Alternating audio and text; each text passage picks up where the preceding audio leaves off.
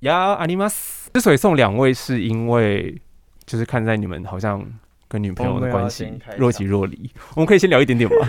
可以先聊一点点，然后再开场，对不对？请说你好说。好，来自天星提要，就是今天的那个录影开录音开始之前，就是我跟炫灵就是收到了小礼物，对，就是两颗蛋蛋，它看起来是可以吃的，但其实拿来用的。因为博神刚刚就在猜说是用的还是吃的啊，两者兼具。你可以用一用，然后再把里面东西倒出来吃掉嘛。如果你们自己有这么欠缺 永动，永动机，反正就试试看，因为不一定每个人都喜欢可是。那要怎么用啊？好，我教你们。就首先呢，你们可以把为什么这个脸？你这种表情对啊，是爽的表情吗？就是你们先把里头的那个 lotion 加在蛋蛋里头，或是涂在你们的工具上，你们自己的工具上。对，然我没有工具。往里头嘟。哦那如果你比较细的话，你就握紧一点。那吴亦凡的话嘛？他你可以用手的力量来决定里头的那个宽窄，然后里头都会有不同的纹路。然后我不知道你们喜对应的是对应的纹路是什么，你们喜欢哪种纹路？东西哦。试试看，然后呢哦就就把它干破，好不好？因为他说虽然所以它是一次性的，可以把它干破就是。表面上说是一次性，但是我自己的经验和朋友的啦，大概可以用到三四五次试试哎，可是那一个就是两百多块钱，这样使用一次是不是有点昂贵？嗯，我觉得是，所以我都会洗干净，然后风干之后，不要晒太阳，它好像会变脆之类的。哦，对了解了解。洗干净之后再用，这样子，反正就是把它干到破。这段好到底要怎么剪呢？全部放进去吗？放进去啊！来，如果 来这边如果有那个情趣用品的厂商想要做广告的话，欢迎最好是私讯我们频最好道。是会有。哎、真的可以耶！对啊，三三个生理男性应该还蛮适合推荐这个的。没错。好，OK，吧来开场吧。哦，哎、哎，直接开场喽！没有，就是要聊一下你们的感情状况嘛。因为想说，就是因为你们哎有点有点复杂啦，我就想说看看你们可怜，看我们，我就是还好，我姐姐姐看两个。弟弟的这样子的心态，就觉得好像试试看玩玩看，就是让自己幸福。好，没问题，没问题。好，来，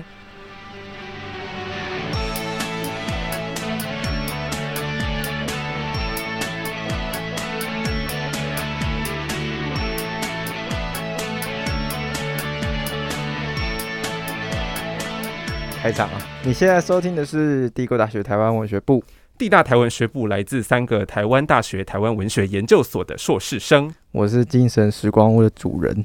哦，我是飞机杯精灵。我是六张里吴亦凡。我们会聊跟台湾哎、跟文学、台湾文学有关无关的各种话题。希望能花式导览台湾文学的相关知识或相关无知识。那还有情卡那个斯情绪怎样蛋的相关知识呢？啊，对，情趣用品，然后 Tenga 粉什么蛋蛋 好，我们都可以置入。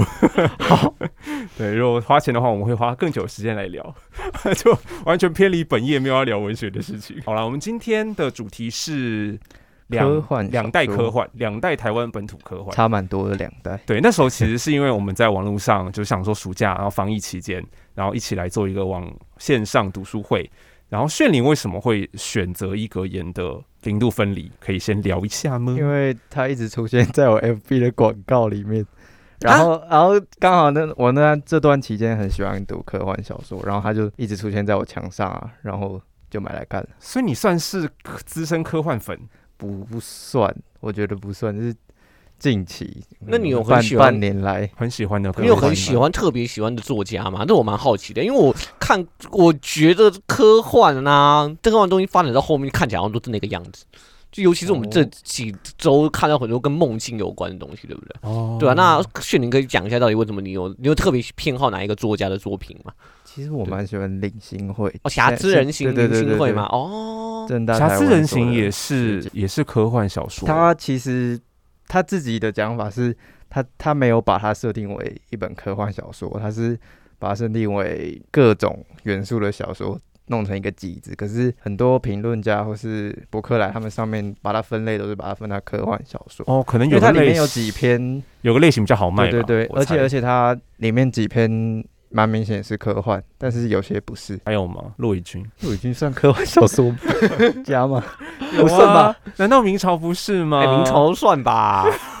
那大家喜欢哎，如果要说明朝是科幻的话，哎，我觉当然你得们不是已经聊过一集明朝？玷污了科幻这个分类不。要再明朝了吧？哦，没问题，没问题。那你们有喜欢什么科幻作品、电影之类的？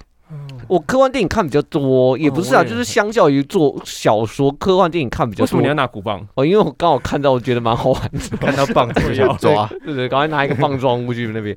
对啊，那其实可是我觉得科幻小说就是我不知道啊，我可能接触到的都蛮，就是到后面他们的题材都会很累，要处理的议题跟题材都蛮雷同跟蛮相似，有时候看起来会有一点厌烦。可以具体的说明吗？就可能在讨论人类的意识啊、自由意志啊、梦境啊，嗯然后人口控制啊这样，讲有道理。然后基因修改啊，就是它其实都是回归到非常非常基本的哲学议题。是那只是因为这些哲学议题我也不是很懂，就这样也没有特别有兴趣。借了一个科幻的壳，对，连带着就会让我觉得，嗯，就是好像没有没有我没有那么有能力去品味这里面所展现出来的种种东东西，这样子。科幻电影我都，可是这些经典母题我都还是觉得蛮好看的哎、耶。我我我我喜欢骇客任务，啊，骇客任务我倒还好。对对对。啊 阿范你喜欢什么？嗯，其实我最近有看到一部影集，是《太空迷航》，就是他也有写到，就是去外太空，在在宇宙中探险的那个部分，就它不只是探讨在地球上的人类的眼镜，就是可能梦境或是什么类似类精神生物之类的，就是它还有跑到地球之外的地方，就是发展，我觉得也星蛮有趣的。际效应嘛。类似，哦就是在星球间的啊，我还蛮喜欢透明人的，透明人是也是电影吗？呃，科幻惊悚，哦就是他没什么宏大的主旨，他就是变透明之后，然后他是狂杀人，家看人家打炮，对不对？对，偷看人家打炮，然后狂杀别人，这样听起来蛮不错的这。其其实我觉得无脑的电影还蛮好看的。哦对对对对，但我蛮就是扣掉这种软科幻、硬科幻，我还蛮爱看太空歌剧的。太空歌剧是什就是太空歌剧，就是没有，就是只是就是把可能就是某一个奇幻文学的场景搬到外太空，可以举例吗？呃，就是星际大战，对，星际大战就是典型的太空太太空歌剧，歌剧对对对对，opera 这个字，对，哦什么是不是 space opera 吗？对对对对对，并就不是什么，不对对对对对，对啊，就是像这个像这种就不用去处理那种很复杂的那种，就是星际大战我真的看不懂哎。哦，因为它跨度蛮长的，对，它是一个大大河小说，大没有它它它是它就是有一个自己的宇宙，大河对，有自己的宇宙呃星际大战，宇宙就有点像，Marvel，对他们就会拿光剑，对，其实我也只是喜欢看拿他们拿光剑砍来砍去，对，然后他的第一部可能出太早了，所以我就对对对牺牲也晚，没有没错，而且他早期就他正传的正传的三部曲的那个特效，其实都还没有那么炫跑，他们的光线看起来都非常非常的愚蠢。啊。异形呢？异异形形算科幻吗？也也算吧，因为很恐很恶心，我都没有太仔细的去评论。可是异形其实有一个异形宇宙，哎，对对对普罗对对米修斯什么的。动画类，动画类别的科幻，我想到的是那个《新世纪福音战士》，我没有哦看，完蛋，欸这个我没有看，这很经典，就是很应该要去看，听对不对？听说很很经典，很难，很好看。对，又是你看不懂，然后所以觉得很没有不会看不懂，最后要看到最后才会。对我了不起，而且它很不像他那个时代会产出的动画，对它很前卫。对它探讨的东西很深入。但是不是日本很多漫画的都会有这种很深刻的哲学议题啊？我听人家讲什似么乎是，但我不熟。哦，这什么钢之炼金术师啊，哦 然后大晋级的巨人啊，对对对，看不懂。对吧？这个好了，这个找一找找进击的巨人我也没在看啊，怎么办？对对，我完蛋，我都 是我们比较不熟的。好好好好，先走先走，来先走，来炫灵请走。好，走。所以我们今天要讲的两本科幻作品是张系国的《星云组曲》跟一个演的《零度分离》。就是前面我有查了一些关于张系国的资料啦，就是我们那时候也在讨论说，到底张西国呃代表的可能意识形态，然后他的坐落的位置是什么，文学史上面的位置。其实我们一开始提出的问题是，为什么他后面好几本科幻小说都没有人没有受到关注？对，没有人在读，没有人在讨开始。查他的背景。对，那张系我其实刚认识他的时候是知道他是有在做保钓哦，最最最近朱佑勋有在讲那个关于保钓的什么文学恩日谈嘛，可是那那集我就没没听到，我就觉得有点可惜，因为保钓其实很复杂，就是像他有一本小说是叫《昨日之怒》，他其实整本书都在讲保钓，但是我觉得蛮难看的，就是保钓运动其实呃发生在一九七零年代，那为了回应日本说钓鱼岛是他的，所以中国、然后香港、台湾都有人参加保钓，但这保钓里头意识形态又有分裂，又有左右分裂，比方说有左派嘛，就比较亲中共的，那右派就是亲中华民国的，所以他们就算都说钓鱼台是中国的，但是这中国也不一定是哪一个中国哦，有两个中国嘛，对，然后独派当时也有参与，角，就是。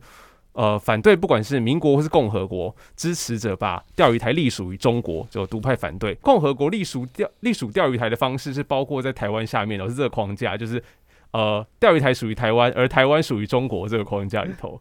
对，那右派的保钓运动里头最知名的参与成员就是谁呢？英九哥，对啊，就是马马前总统嘛。那左派的台湾人里头是真的很多人倒向中共的，然后甚至还有到当时的正在闹文革的呃中国去参访，然后被周恩来接见。对，那周恩来当时是有劝退他们不要留在中国，其实人还蛮好的。对，那左派的保教运动里头最知名的应该是郭松芬，那他后来去了中国之后，就左派梦就幻灭了嘛。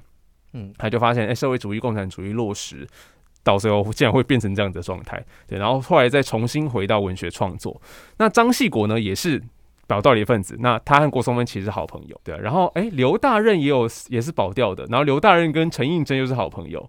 对，但是保钓最热的时候，陈应真正在坐牢。他是一九六八年入狱，然后一九七五年蒋介石过世的时候特赦出狱。前几集有提到，对，所以一九七零年最保钓最热的时候，他没有参与到。觉得很奇怪的地方是什么呢？就是保钓其实也是捍卫中华民国主权嘛，对不对？有一部分人是这样子的，但是为为什么会搞到郭松芬会进黑名单，没办法回台湾？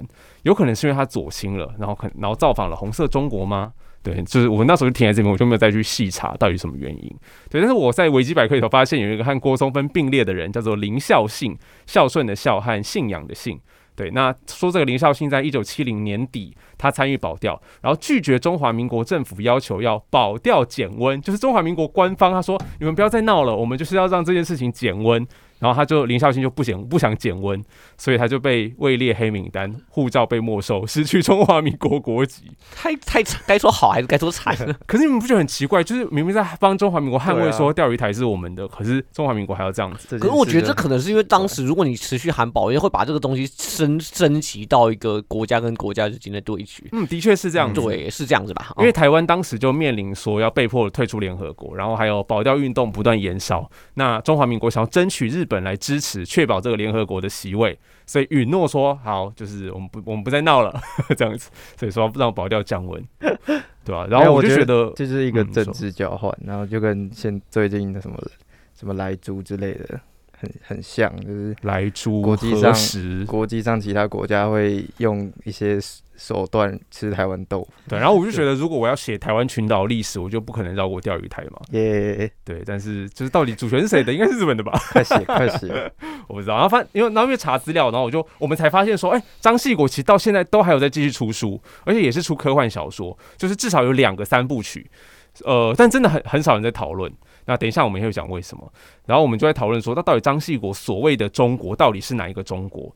然后炫灵就找到他一篇评价三一八的文章，叫做《永远的学运》，立场非常有趣，你们可以找来看。他其实没有很反对学生去抗争，但你不觉得他写的很暧昧吗？对啊，他他一方面好像要到底要表达什么？叫马英九就是做好一点，然后一方面又说学生这样做好像也 OK。他是是那种就是表面上赞许我，哎，我认为你们有这样的自由啦，对对对对对，有点就很很标准的。长辈，他就中华民国派。对，我可是我是觉得很理想的中华民国派，可能就必须要是这个样子。哎，没有吧？应该像俞北辰那样吧？对，我觉得像俞北辰那样，没错。我我蛮欣赏俞北辰将军。俞北辰那样是怎样？他坚贞的中华民国派反共，坚持中华民国传统。中华民国等于台澎金马，我们要捍卫台澎。我们要捍卫台澎。中华民国是一个主权独独立的国家，然后享有民主跟自由。阿共十大，其实他的立场已经很接近现在的民进党了啦。对啊。all. 没错，就是很接近我们谈的，就是或者是人家谈的华独啦。对，就是蒋蒋氏那时候的中华民国，蒋政权那时候，他就只差在中华民国跟台湾这个名号。对对对对对，到底以后国家正正需要正常化吗？可能台派会认为需要。我觉得也是因为这样啦，所以就是因为他的这个立场，中华民国派的立场，所以他的作品没有人讨论。哎，是炫灵讲的，就是 像中文系就会沉迷于古代嘛，就是古代的中文文学这样子。对台湾台湾体系的人而言，我们就会很很很少去处理到立场这么中华民国派的台湾文学的作家，他可能也不想被称称为是台湾文学作家吧，他可能应该不想，是中华民国的中国文学现现代中国文学作家。对，那所以你要骂一下中文系吗？没有骂，我我就说稍微说一下那个现代文学在中国文学系的比例。我自己自己在大学四年中，就是现代文学其实不会被算在中文系的必修。然后我昨天有稍微回去查了一下，大概现代文学的课其实就是每一学期就是不会超过十分之一，就等于一学期可能只有三四堂可以选，就可能全部有四四十几堂课。然哎，你是查北大还是台大？我我查北大的，但是我知道台大研究所的中文系研究所的课，就是有一堂没一堂，就是像这上上学期就没有现代文学课，可以这样哦，就啊就觉得很奇怪，就是很奇怪的意思。他们那真的很古典欸。老师可能就一两个，然后他如果他们不开就没有就没有现代文学。哎、那我问你，像他们的中国中国就是现代文学会处理的作家有谁啊？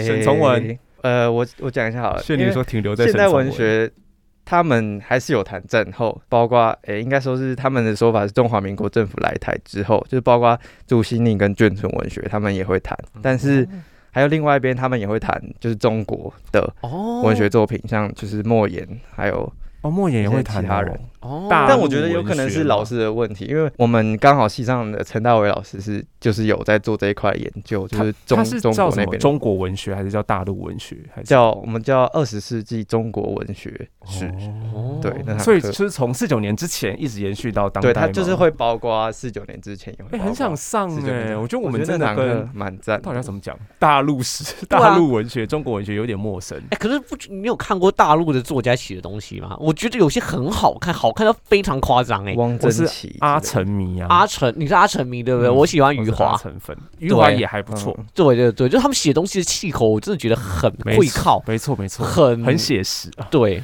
很写实，就讲对对对。写实，对啊，然后余华，那我同时也喜欢那个，就是很多中国现代的作家，就是诗人呐、啊，对、哦像是。对，像我蛮喜欢余秀华的。哦，秀对，华有一阵子我其实一直一直一直搞不清楚余华跟余秀华到底谁写诗谁写小说。好。盛，祥对于那个中国现代的诗人蛮有研蛮究，对对对对哦我也是觉得中国现代诗很精彩，对，就偶尔看到几篇就已经觉得哇好屌哦，对啊。再回头来看台湾就觉得很棒啊，一样 棒，所以他所以有些研究诗的人会想再回到中文系继续念，他不会想待在台湾所。以。我觉得还有另外一个原因是那个。除了政治以外的原因是中国文学这个传统有关，因为中国文学、中国传统它概念的文学是包括思想、哲学、历史跟训诂这些东西，所以跟我们现在说的文学其实差异蛮大的。所以我们在他们在中文系可以讨论跟研究的东西太广泛，从孔孟老庄到佛学都有，然后还有哦思史想史之类记、左记、左传，然后声韵学什么都包，然后就变成要谈现代文学的空间也变得非常小。哎，所以这样讲起来，台湾文学好像蛮狭隘的吼。你的意思是这样？你言下之意我的言下之意是，中国文系、中国文学系想包山包海啊，想包太多东西，很他们没办法专注在一个。大开大合啊。不要再害我。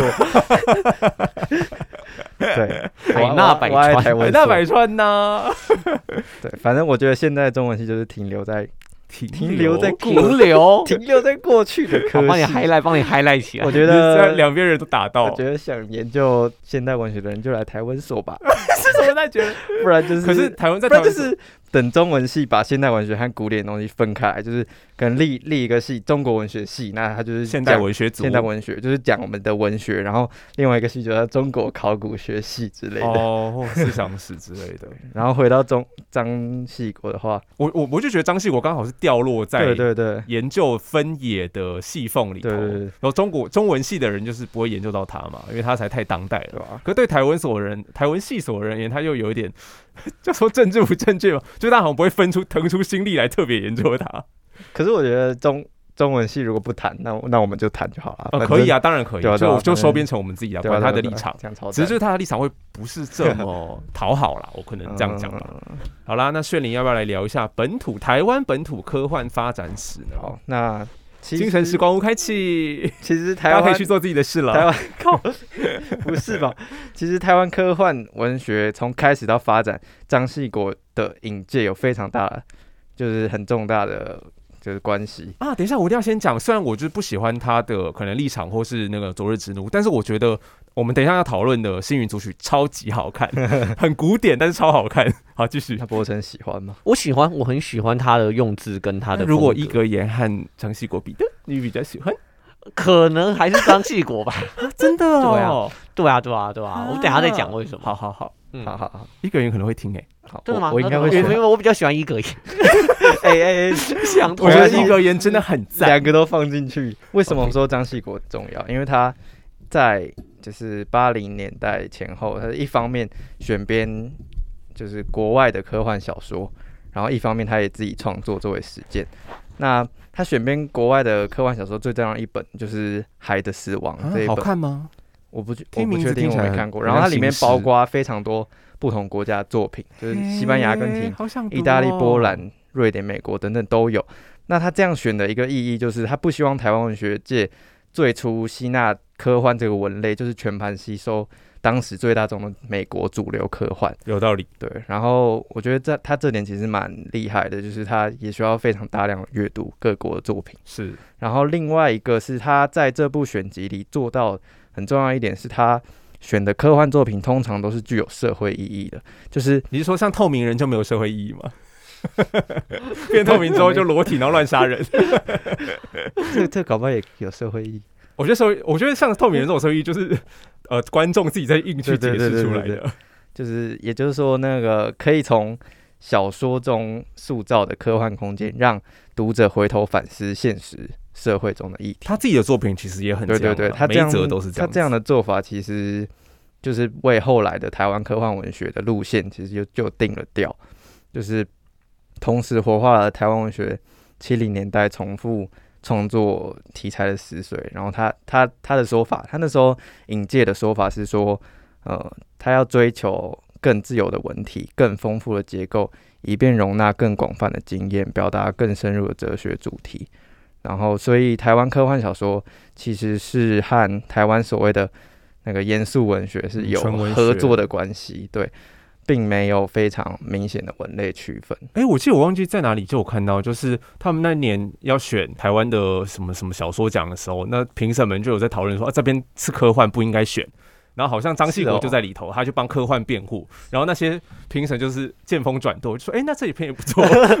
评审也太，我忘了在哪里看到，是网络上的文章吗？还是哪里的史料之类的？对，然后他另外一部分就是他自己的创作，也很符合刚刚前面讲的他想要达到的理想。他的第一本科幻小说集就是《星云组曲》，哦，好就是我厉害哦！一们等下要讲。出手就很高的高度嗯。对啊，其出出道即巅峰嘛，呃呃嗯，也不能这样讲，我不敢。然后书里的这些呃科幻小说的有点像历史的东西，其实是杨胜博的一本硕士论文。大家有兴趣的话可以杨，胜博，胜利的胜，是我们的学长，啊，是哦，博士班学长，现在还在读吗他？应该毕业了。哦，他但是他硕士班是主中心，然后他的这篇是硕士论文，写科幻小说有点就是历哦史。好厉害哦！然后他在里面写到的，他觉得科幻小说最重要、必须具备的东西是新奇这个东西，新是是一个国外的理论什么 novum 吗？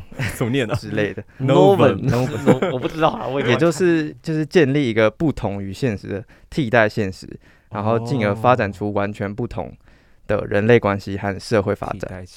它另外同时也可以达到回馈摆荡的效果，也就是说啊 oscillation feedback 不重要，那其实就是可以让读者时而进入架空的时空，然后时而又摆荡回现实，然后反省现实。实这他觉得是科幻小说最必须具备的东西。然后呢，他还在那本说论里面梳理出，就是小说他科幻小说的，就是跟着年代的变化。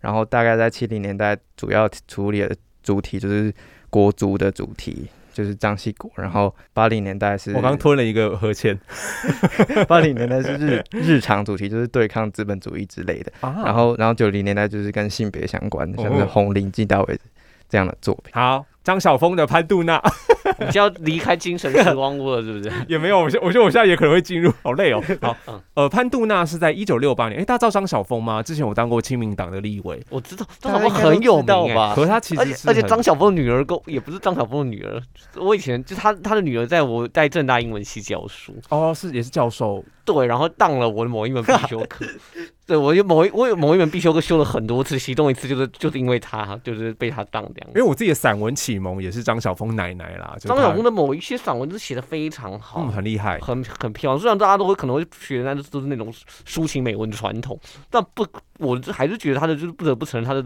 某些东西真的写的很好。我觉得不管在什么传统或什么类别里头，都还是有很很精锐的作品。没错，嗯没错。对，然后嗯然后他这边潘杜娜呢是一九六八年哦，所以他也写小说哦，他以前也写叫杂文，就是像鲁迅的那种风格，就是批评时政的。然后那时候是阿姆斯壮还没登登月哦，一九六九年阿姆斯壮才登月，所以他是在登月热的前一年就写出这个科幻小说。对，然后我真的觉得张晓峰非常中国啦，就是中华民国。对，所以连科科幻都一定要一直回味那个杨柳依依的江南。那我就跑去查，他自己就是江苏人，所以其实也就是标准的江南吧。然后四一九四一年出生，八岁的时候才就一九四九年跟着父母来到台湾，所以江南记忆的确算是他的原初经验没有错。就一个移民去美国的中国人，是当年的中国啦，所以应该是我们就是现在的台湾人，中华民国人。对，和另外一个中国的科学家认识，他们在美国认识，然后这科学家就介绍一个女子叫潘杜娜跟他结婚，然后之后。才告诉他们结婚之后，生米已经煮成熟饭了，才告诉他说，这个女的是他用试管造的，生理年龄才三岁。我想说，诶，那不是很好吗？很稚嫩，你们会不会也想各自来一个？我不会，我觉得三岁太小了吧？可是他的生理年龄看起来已经是成熟的，但是他是就被制造出来才三年，这个问题不要不要乱回答会比较好。你们很容易，对对对，一男真的很有包袱，你们很容易就是政治不正确，算了。然后后来这个科学家就住住进疗养院了，然后开始在疗养院里头自称上帝，然后要这个主角就叙事者来尝试跟潘杜娜怀孕。然后后来其实潘杜娜明明就有怀，但是肚子又自己消风，然后再后来他就死了，潘杜娜就死了，就是这个三岁的生化人嘛，要怎么讲？对，然后他是自己跑回实验室的缸子里头死的，然后到死之前还在喃喃自语，就会问说，到底我少了什么？好，那其实这篇的结论呢，蛮贫乏的。就这个大梦初醒的这个科学家，就是他自称上帝嘛，他造了生命嘛，对不对？然后他说，是不是少了灵魂呢？然后来重申这个做人的美妙。对，然后故事网站其实就有对这一篇有评论，就是这篇的结结宗旨结论其实就很机械化嘛，就是人类不该试图扮演上帝，创造人工生命，人类的繁衍应该要回归自然。对，然后我想说，哎，张晓峰是基督徒，所以 蛮可爱的啊、他最后走向了这个肯定上帝的神创论，就是人不可以僭越神，这蛮合理的。因为他这篇作品其实是算是台湾科幻里面最早，对，第一篇，一九六八一，九六八，对跟跟张西国的第一篇一样，我忘记好。早哦。对，所以这个科幻，呃，只看早年的科幻，我觉得都很有趣，就是他明明是写未来，可你就觉得很 很古典、很陈旧。传统，对不对？对，而且那年的出生背景，炫灵说就是他出生的一九九七年，就是潘杜娜这篇小说的时空背景在一九九七。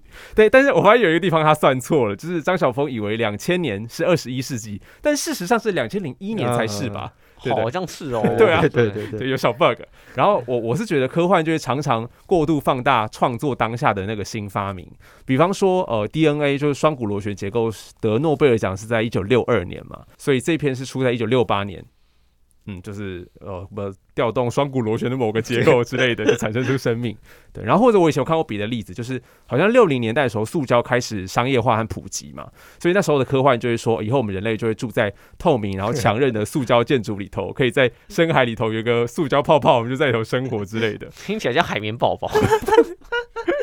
在海海里面晾衣服，对对对，所以我的论点就是呢，科幻是为民科下创作当代的痕迹。为什么睡你手一直放口袋？你在摸什么？我的已经生殖等不及，安安全感。等不及要熊蛋我蛋了吗？我先去拿蛋。我觉得他如果他在那时候写的未来是跟现在很准确符合的话，就反而变得会会变得很无聊。就是他他这样的想象跟我们现在还是有很大的差距的时候，反而是一个好看的作品。就一九九七年的人类其实还没有办法制造对出，诶，不是，其实技术上是可行的了，只是法律和伦理不允许吗？哦我不我不确定，好像因为中共不是有在制造人工生命吗？好好像是哦。哦中共为什么会有那么炫刚刚想到炮的东西？海底生活，感觉哦用塑胶对对对，哦，蛮可爱的。我我不要，我不敢。星云组曲一九八零年的经典作品，然后我们挑了总共四篇嘛，对对对，我们就从记得伯承那篇开始聊好啊。哎、但我想开始你们，我想我先讲，你们看的第一篇张系国就是《幸运主曲》吗？没有我第一篇是就是同向城，也是里面的啊、哦，不是，因为我很早就听过他的名字，因为我我家就有一本就是红范书店早期出版，大家有看过红范书店那个早期有书吗？嗯，对啊，然后就星云不就是红饭的吗？对，幸运就是红范，然后我家那本是棋王，然后不知道大家有没有看过一部电影，呃，期望我觉得还可以，因为我很久很久以前看的，嗯因为我最早看到是看到他的电影。就是哦大家有看，就是那部电影的男男主角是那个那个那个叫什么？就是我话讲完谁赞成谁反对那个叫什么？梁家辉。哦，然后我那是我看到第一部梁家辉的电影，还是是张家辉梁应该是梁家辉啦梁。家辉然后我后来看他演赌神，完全没有办法把他跟以前那个，就是有人跟我说这是同一个演员，所以我就对齐王那个故事的那个印象就是从这个地方开始。因为那我非常非常小的时候看的，然后里面还有那个金世杰，大家知道吗？嗯，就是这样，我可能不会爱里面有一段那个收信快乐的信是金世杰跟万芳在演剧中剧，就是在后舍了。对，你为什么不戴耳机？哦，对哦，我没有戴耳机，对对，哎，对哦，我忘记忘记把耳朵 耳机戴起来。难怪你刚刚一直发出噪音哦，因为你听不到。好好，我现在现在现在不对对，然后对啊，然后我就那个时候就后来，因为我就看我家里的有这本书，我就把它找过来看。那因为齐王的电影是怎样，知道吗？他是把那个就是刚刚刚刚刘有讲的阿成嘛，他棋王电影其实把阿成的同名小说《棋王》跟张系国同名小说《棋王》拍在一起。哦，有办法吗？呃，它里面是就是这样子拍，就是有有有，就是用两段叙事线去讲这件事。哦，分开来，对分开。好啦，那那对，那我那个时候觉得，哦，这对对这个名字很有印象，可是我一直到最近我才开始看到，就是他的其他作品这样子。好，那我讲一下这一篇，你为什么喜这一篇欢望子成龙？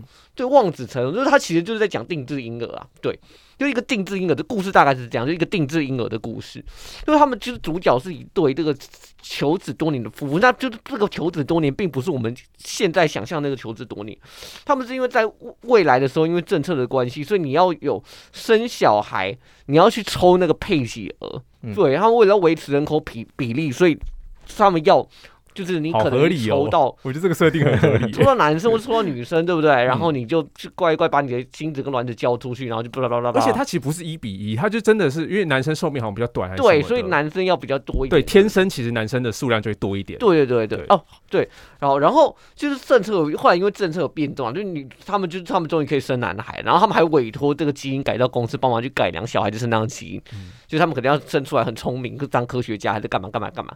对，不过后来就是因为在婴儿出生之后，他赫然发现这个小孩子丑到爆。就是说，他，为什么这么丑？不是委托了吗？你们是公司收了钱做事吗？他就看去质问这个这个基因改造公司，然后基因改造公司就给他看合约书，哎、合约书后面有一个小小的字，那就是就是你要你回去再看一下就知道为什么。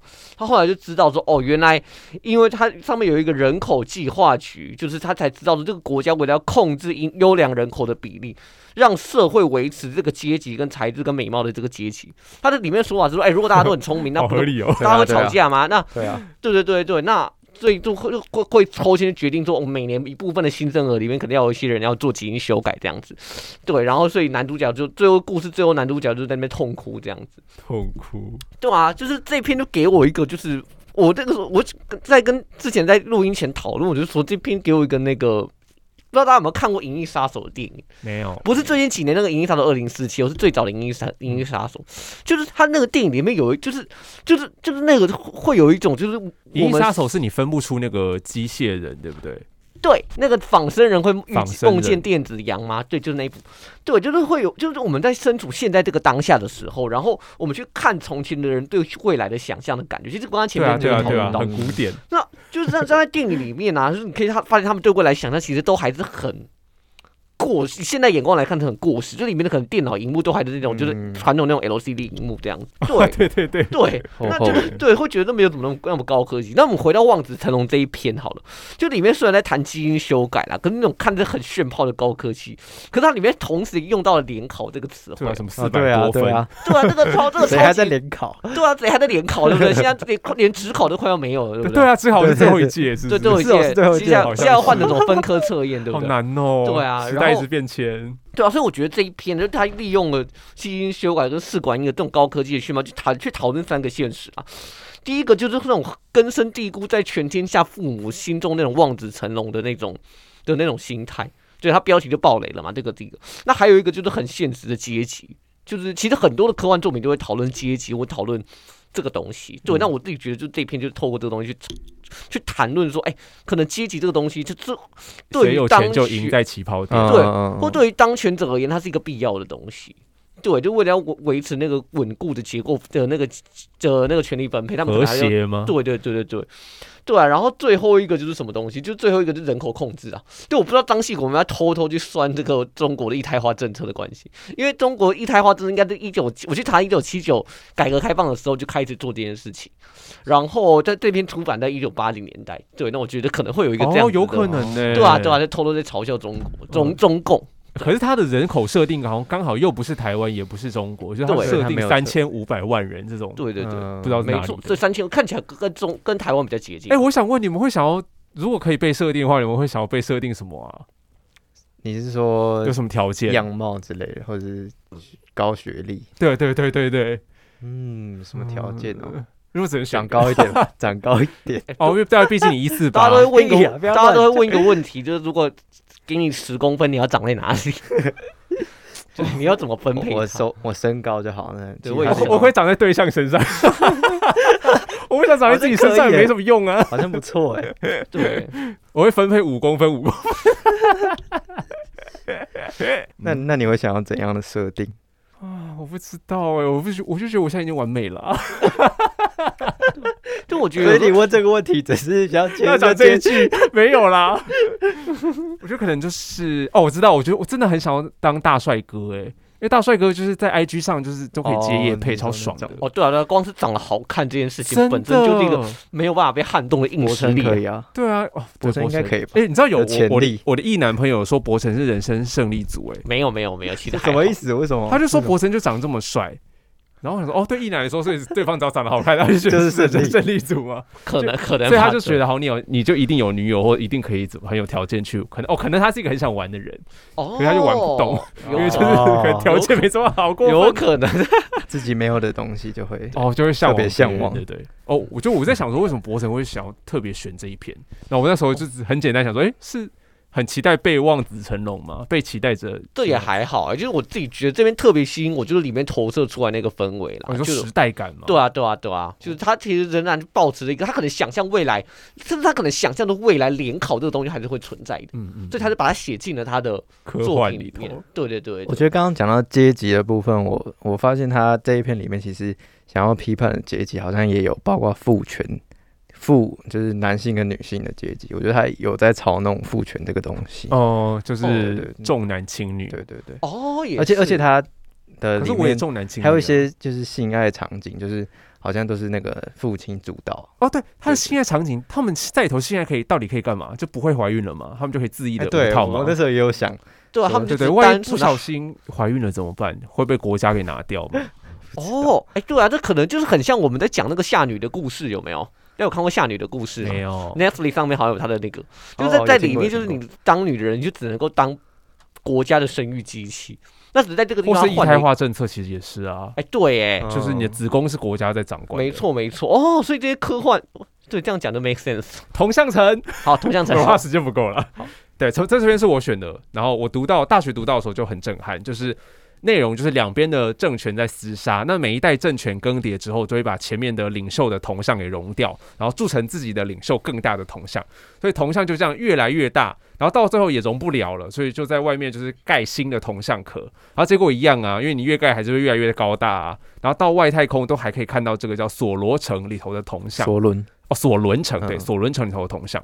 那这个铜像对他们而言，对索伦城人而言，既是骄傲也是很恐怖，因为每个人都会有这样子的祖上留下来的历史经验，就是为了铸铜像死了很多人，所以铜像对他们而言是很恐怖的一件事情。对，但是这个铜像存在又很令他们骄傲。就算到共和，就君主已经君主制被消灭了，可是到共和制，他们也是为了修这个铜像，导致内阁财政崩塌，不觉得很写实吗？然后政权的瓦解，然后到最后就索性不盖了。可是呢，就因为地心引力，所以每一层的铜像的脸孔好像就全部重叠在一起，然后甚至开始有人就是你知道隐隐床床的说，哎、好铜像会落泪啊，好像会自己长高，就甚至出现了铜像教。就为什么会自己长高？有人解释说，哦，就是铜像教在晚上的时候，然后趁机去修修筑那个铜像。然后到最后，铜像就被敌方的星球给一秒气化，可是还是留下了很多传闻，比方说铜像其实长到别的地方去了，或是铜像到最后一刻都还流着泪，然后慈祥的笑等等的。然后呢，这一篇小说的最后还说，这段故事是出自《索伦古城观光指南》。然后这一篇他后来就发展成一整个世界观，就变成张系国的城三部曲的其中之一，就索伦城历史。其实还包括幸运族群另外一篇《倾城之恋》，也是、哦，嗯也是用这个世界观，哎，《倾城之恋》我今天早上才看呢、但我忘记在讲什么了。就是在讲很多平行很多平行时空。他他一直想要回去，然后杀那个人蛇族还是什么？对对对对对，然后就是想要解救索伦城，然后最后是就是他的在未来的女朋友，就是决定跟他一起回去，回到过去，然后就是不不离开那个时间段了。因为那个设定是他们很多平行时空，然后是平行时空哦，我以为是是唯一的一条时间轴诶。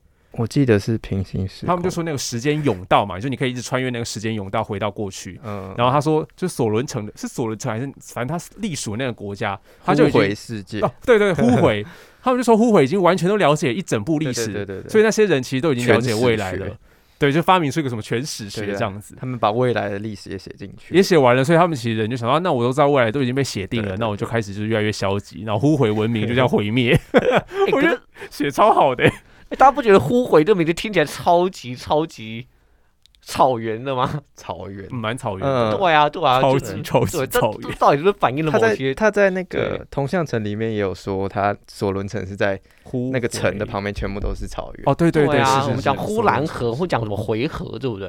对，那大家觉得铜像这个铜像本身的隐喻是什么？我想起来你有没有觉得他想要对应？我只想了很久，然后我一直觉得就是，我觉得他可能是某种史观或者某种传统，然后对，我觉得就你好像放什么东西进去解释都都疑似可以，可是又不是那么吻合。就可是我不是那么完全吻合。我反而很喜欢这种，暧昧性，就也就是不讲它就是好像本身就已经是就已经很完足了，它的意义就是它的你也不用去刻意说啊它影射什么，因为它本身这个头像就已经是一个很棒的故事，然后塞什么进去都觉得好像你都可以解释得通，可是也就变成好像没必要一定要这么解释，没错没错，因为他发哎，这就好好看哦没关系，你先说。受不了哎、我那个时候想到是，我那时候硬要塞东西给他，我就想到是，现在时间还够吗？可以，我想到的是中华民国对台湾人而言呢，就是你可能每一个执政党都要去回过头去填补，说去解释或者去争夺自己对于自己国族的那个的那个来来龙去脉或者是叙事有没有？可是，一九八零年代的时候，其实还没有他的就敌人是谁甚？至都还没有政党轮替，所以我后来觉得嗯这个解释没有那么通。嗯，对，就变成是后我们后后世可以这样诠释。对，可是那就是嗯一个后见之明，那可是跟当时我就觉得就那应该这样的解释可能不太好。对啊，就你要说他可能就是一个政权，或者是你要说他是实际的伟人的铜像，说不定就是呃这个叫什么张系国，他本人的确是对我们把民族救星把然后做成无数个铜像放在台湾的大小街头，是有一点批判的意味吗？会不会有这样子也？有这个可能也有。对，有这个可能。，没错。我在那个杨森博那一本里面，他有分析到这一篇，他有说他这一篇铜像城的设定其实非常的中国传统，因为城这个城的概念其实是只有中国才有的，它保护的那个皇城，然后包括那个铜像也是一个就是中国皇帝的那个权力象征，对，他是这样说的。权力象征，呃，哎，我在学你发音的方式。我可以补充一下文勋老师讲过的一段话吗？他在文勋老师有啊，不可以因为里面你要你要补充就补充嘛。对，文勋老师有一次讲到，就是像朱天心的作品里面，他们常常会说什么？哎，我们总是说出城就出城。可是大家有没有想过，就是其实台北城的那个城墙，就除了可能今天游行，我们可能经过景福门，其实已经不在了。这是他为文学导师的说法，说，哎，这可能反映出我们人们某些就是根深蒂固在我们意识里面对于既有的权威、既有的架构、既有的秩序的缅怀。嗯，就好哦像你通过这样子讲，然后你可能还活在一个就是君父的那个保护之下，这样子。我这个说法是蛮能打动我的啦。所以是要说什么出世吗？出呃台北出市的市出世出？城城，对对，我知道。那我们应该要怎么讲对，应该怎么讲比较好啊？我也不会被不知道哎，指为说心里头还有那个我也不知道在出对台北，对，出台北、出天宫出天龙国市区、出天龙国，哦好，好像都会有一种这种这种感觉。哎、我我发现我们今天应该不会讲到零度分离，啊，讲不到我吗？那讲不到了吗？好，那跳过解梦起源好要不要？哎、太太那个了吧？还是你想讲解梦起源？其实都都可以啦。我是蛮想讲一下零度分离的啊，好好因为一个人会不会就从头开始听，然后很期待我们在评论他的作品，然后最后没讲到。爆雷！我是蛮想讲零度分离的，不然不然先因为他是新作品嘛。好，先讲零度好，你要先讲吗？我再来骂你。可是他的那个摘要有点有点大，他的他的是长篇作品。呃，大致讲一下，好好，就是我觉得他比较厉害的是他的小说设定和他讲的核心概念，我觉得跟你有很大的冲突。来你讲因为你觉得，你来，对我觉得他设定的部分，就是他的虚构作者和他那个虚构作者所写的报道文学这个设定很厉害，就是对，还有他，其实我是喜欢这个设定的啊，对对对还有还有他最后揭露那个 Adelia 的真实身份是谁的。哎，你怎么我觉得像暴雷啊？我觉得对啊，你我没有没有没有，爆雷了嘞。我没有我没有说他他揭露他是谁，哦，好，反正就有揭露他这个，其他最后有讲出有个真实，身份，那个答案我觉得我不懂震撼的点在哪里耶惊讶的啊，就是没有没有想到，还是你你在读的时候就已经想到，没有，只是我就觉得你揭露，然后呢，然后问号问号，对啊就说骗我你后射我，就是你可以把任何，比方说你也可以说这个叙事，就是那个报道者是 报道报道者是那个金金鱼的那个母亲，也可以啊，就是你可是可是他的设定是他的那一篇，他的年代是在二十一世纪，就是跟他们的二十三世纪是有差距的。他他一开始就把那一篇，呃可是我们这样会不会爆雷？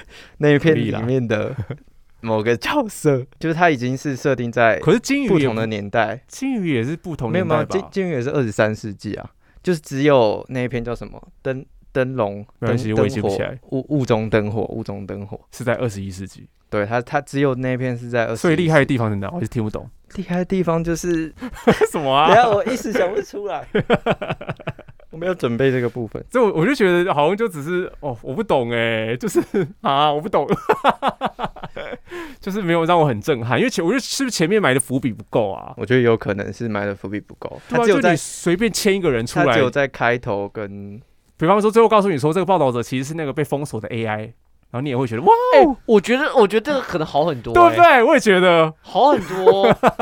这 里对啊要要生气了啦。事实上，我觉得这里面好几篇都给我有一种，就是他的他的叙述不断的在慢升，然后不是知道要不是肉已经掉了不知道要带我们去哪里。？That's right。对，好，你你要继续讲吗？炫灵？哦，然后我觉得他要讲的核心概念跟刚刚说的那个虚构作者的真实身份其实也有关系，就是他想要突破的是他想要突破的是人类的极限，就是像是社会的道德法律或是以人为本的这样的概念，或是因果律的逻辑。我觉得可以反驳。他想要突破这些东西，我觉得就 这个概念蛮好的啊。可是这个不就是像博成刚刚讲的，可能是很多科幻的母题了吗？就是都已经被谈论到烂了，或者你就觉得就算出现在科幻这个题材头，你也不会觉得特别。可是我觉得他突破的点是，就是我拿那个刚刚说的《倾城之恋》那个世界观来说，就是他把张系国把《倾城之恋》的世界观是他知道了未来的终结，就是世界的终结，但是但是零度分离，他就他也有说到他知道了未来跟过去这所有东西，但是他又创造了另外一个世界，就是在第三章的那个雾中灯火的世界，它是独立于整个啊全史学之外的东西。啊是哦，我我读的感觉是他大梦初醒他突破的点，他突破的那个点跟张系国的那个世界观比起来，他是有突破的。啊有吗？不是，你可以描述一下吗？就我真的忘，因为我忘了，可能我就是呃这样子一一直很顺畅的这样读下来，然后没有发现说他这个结构上面的技巧。因为他把那个主角设定，就是设定他是已经他，我要怎么讲要？爆雷啦，爆雷啦！不小心就我觉得我们跟老高很像哎、就是一直有每次都聊不完的东西，要一直留到 要一直填坑，我下次再聊。那我那我先讲我我的看法，因为我我早上才读完嘛，就是我就觉得其实作者要讲的事情，给我感觉其实不新，就是比方说感官与现实的对立，在科骇客任务的时候就已经开始被谈过了。然后跨物种语言或是人工智能，它突然有了自己的意识，我觉得都不新，但是就看它表现怎么样。我觉得前一两篇、前两章其实都是非常优美，就是拆开的话，他们一定是都可以得奖的短片。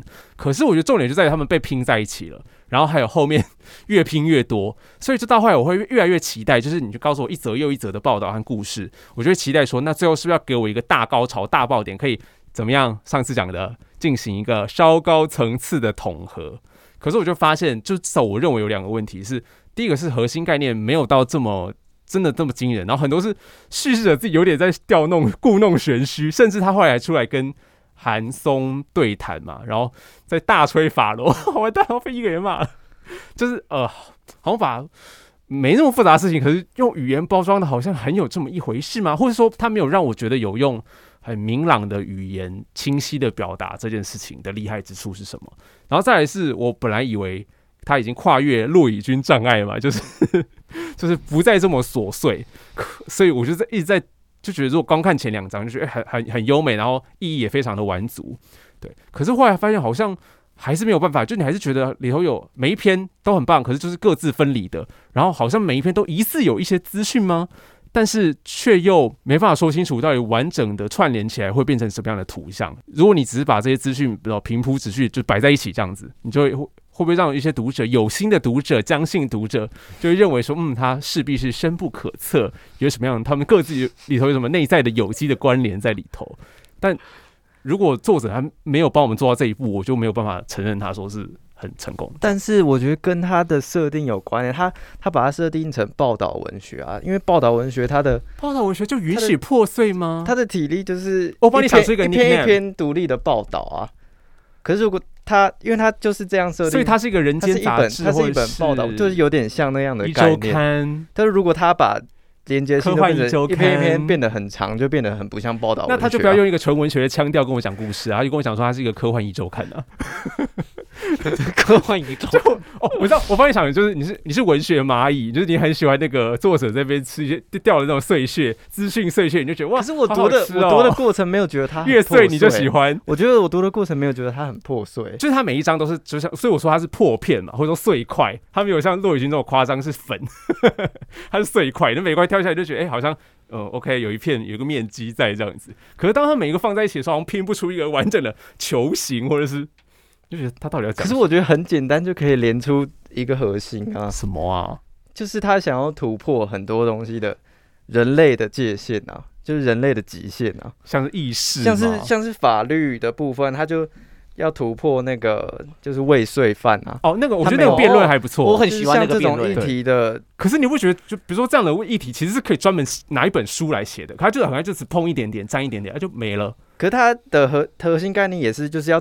这个是其中一个要突破的概念，他他另外还有要突破的是人本的关系啊，就是他第一篇第一篇写说动物哦，就是为什么我们就是跟动物不是平等的，然后还有跟机器机器人就是 phantom 不是平等，他是太贪心了啊，我觉得也有可能。就你讲的这个每一个意念，每一个核心概念，都是可以用一本专书、一本小说来处理的东西。我的看法也是，就他碰的东西都超级大，这一体哲学一体都超级对，所以到最后就变成很像。就是你可能只能讲交代那个领域的某个名词，对对，因为我那个时候看到桶中之脑跟看到味色，我就知道说，我如果要对这个东西我要吃得下来，或者我要有想法，我一定要念过基本的哲，做过基本的哲学训练。他可能就是想说读者都很有程度啊，可是对，或者是我碰到这个法律，我可能要修过可能某些法律的课，我才读的对。我觉得炫灵又是研究者，没关系，看看演了啦。那现在谢林，那谢林，你才有这么多时间去查什么微博。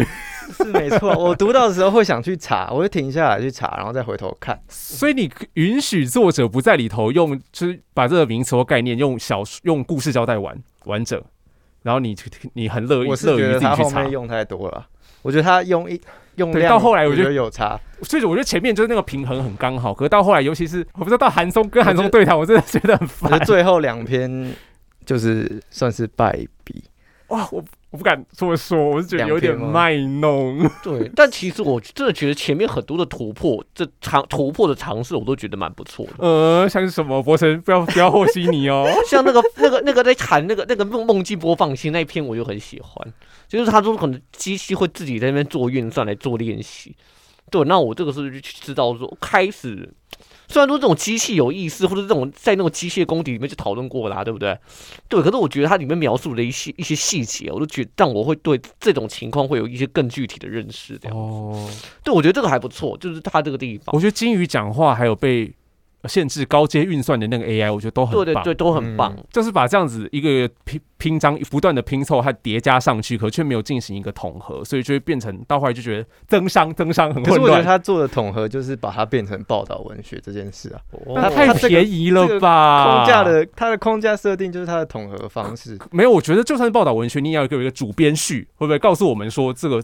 你这个主呃专题报道的核心的意念是什么东西？但其实他有他他有写，但是他他是写零度分离，但是后面好像有点哦，你说就这四个字吗？就是主要的概念啊，就是它不是有一个代序，嗯嗯，某某人某人之类的，哦他有写，他有先写到说什么什么是零度分离，什么什么什么的，哦，我读完后面已经忘记那个后面好像有跑掉，我觉得嗯跑掉怎么说？就是讲到别的有吗？讲的更宽泛。那零度分离是要讲什么？那后来他跑跑掉的东西是什么？零度分离感觉是对文组男来说太难零。度分离感觉是人跟人之间的界限的那个就是想要打炮啦。泯除嗯，我也想打炮。对啊，我现在好想要跟别人就是零度分离哦。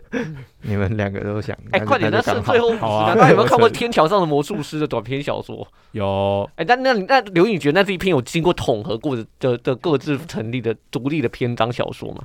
哎、至少在那个光华商场，这算是有的吧？这个。哦，那我大概知道我讲的统合的意思。可是我其实也读过，跟其吴明义的其他作品比，我不是很喜欢他的短篇小说集。哦，可是读他的长篇小说，我都是真的很享受。哦，可是那他那样的设定就算短篇小说集是不是？哦，是啊，哎、是吧？那但其实零度分离就是没有长篇小说零度分离是长篇小说，你也可以说它是短篇小说集啊。好了，这下次再讨论了啦。好，下次再讨论。抱歉，抱歉，各位读者，不好意思。下课了，哎、可是一个月 他不会听了，他不会听了。没有，我是说一个月他会很乐于听到说，哦，其实其实是篇短篇小说，我就感觉又是在推卸责任，哦，对因为很分散，所以你就说其实短篇小说啦，哈哈哈。但但我不会想反串我不会想说它是短篇啦，我我觉得还对不是长对篇小说。可是我以长篇小说来论的话，它就是失败的长篇小说。好，再见，下课，拜那个那个那个那拜。个那个好，拜拜。谢谢谢谢这个吗好对，